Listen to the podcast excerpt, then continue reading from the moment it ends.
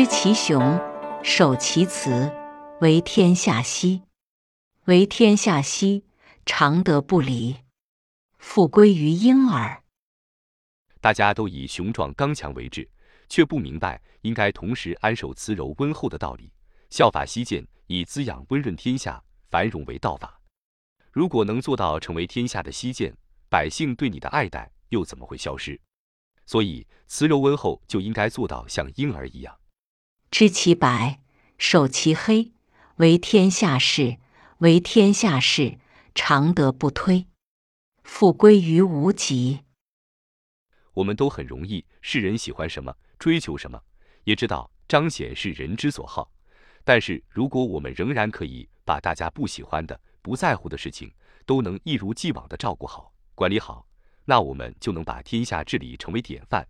如果这些模式都是符合大家期待的，那百姓的爱戴又怎么会有改变？能够平衡。不外乎就是要做到阴阳相生的无极的状态。知其荣，守其辱，为天下谷。为天下谷，常德乃足，复归于朴。追求荣耀、荣显都是人之常情，但是能够忍辱，才能真正负重，任重而道远。所以说，海能纳百川，能守辱，能忍辱，才能使天下成为包容万物的川谷。天下能包容万物，百姓的爱戴才能广泛。能守辱，就要恢复到自然本初、素朴纯真状态。朴散则为器，圣人用之，则为官长，故大志不割。如果能够把朴素本真的特质广泛的发挥起来，那朴素本真也会成为一种非常好用的工具。为政者，如果能善用这样的工具，就很容易可以成为百官之长。所以，朴素简单对于成就好的政治有不可分割的关系。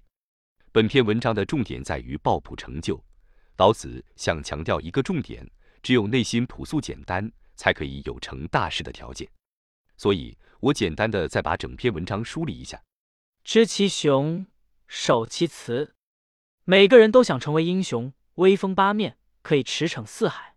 但是，为什么就没有人想成为国家人民的母亲，以爱护？呵护的心，做好各种忍辱负重的经营工作。为什么呢？因为大家都想要风风光光的，大家都知其白，却不愿意守其黑，宁可摇摇摆摆的接受众人的欢呼喝彩，却不愿意默默无名的做好每一件大家不喜欢又不关注的事情。要把天下打造成一个世界的模范，难道就是只要做好那些大家喝彩关注的事情就好吗？要做好一件大事。不可能不会得罪任何人，也不可能所有人都看明白。就好像在创业的道路上，我们或许因为理想，或许因为我们看到了别人没有看到的机会。就像马云说的：“当有一件事情，你问了你身边的人，如果他们全部都说可以做，那其实你做了也不会成功的，因为每一个人都看懂的事情，事情本身的先机早已经消失。大家之所以认同，是因为市场上。”已经有人把各种盲区障碍都扫出了，所以大家才会觉得那是机会。因此，就是这样的事情，早已经有人把坑位都占满了，你再投身进去，成功的人也不会是你了。所以说，要做一件大事情，通常都充满了各种危机变数，都是有极大的风险的。如果一个人太在乎别人的眼光，太在乎成败，如果一个人做事情只能接受。而不能有好的态度跟失败共存，只想要接受别人的赞誉肯定，而不能忍受可能失败、可能被误解的屈辱，那他是根本做不了大事的。这样的人，如果来作为一家公司的领导，你觉得他比较是会做让自己光耀无限的事情，还是他能够让所有的员工都能心甘情愿地服从他，为公司一起卖命，为公司创造奇迹呢？这些年，很多企业老板像中了毒药一样。特别喜欢找那些学历超高的人来担任企业的要职，总觉得读上了北大、清华，甚至是外国学历的人就是技高一筹。实际上，我们发现，最后把企业带到坑里的，往往学历越高的人危害越大。这是为什么？老子的这篇文章其实给了我们非常好的启发。老子谈到了一个朴素简单的心理素质，也就是说。学历其实有其非常重要的价值，但是问题出在学历之外，为政者是否还拥有一颗朴素、简单、纯真的心？少了这颗心，我们便会因为追求显耀、光芒、赞誉，而忘了事情原本该有的样貌。这个世界之所以能运作，原本就必须像无极世界一样，因为掺杂了各种大大小小、或轻或重的事物，所以世界才能守恒，才能运转，才能创造。如果我们的心蒙蔽了，只看得到白，却看不到黑，那我们会如何做决策呢？我们会如何对待身边的人呢？一个城市的壮大，是因为容纳了各种人的存在，这个城市才会伟大。这是过去几年常常被探讨的问题。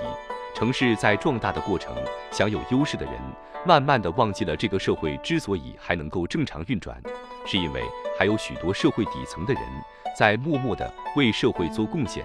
当大家只是看到了少部分的外来人口为社会带来的些许问题，就悍然把所有其他外来的居民赶走。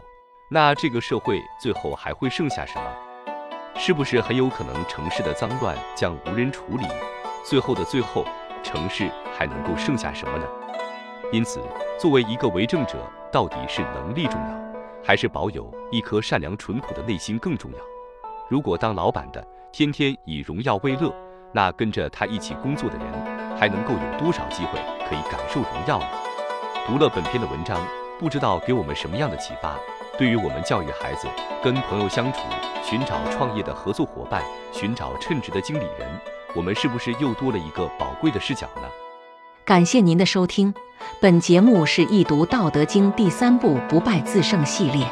本系列主要为您解读《道德经》的无中生有的智慧，让您在人生中开挂超跑。关注主播，您还将听到易读《道德经》其他系列专辑。例如，运用《道德经》逆袭人生、自然致富的智慧等等，期待您与我共同深入挖掘《道德经》的智慧与奥秘。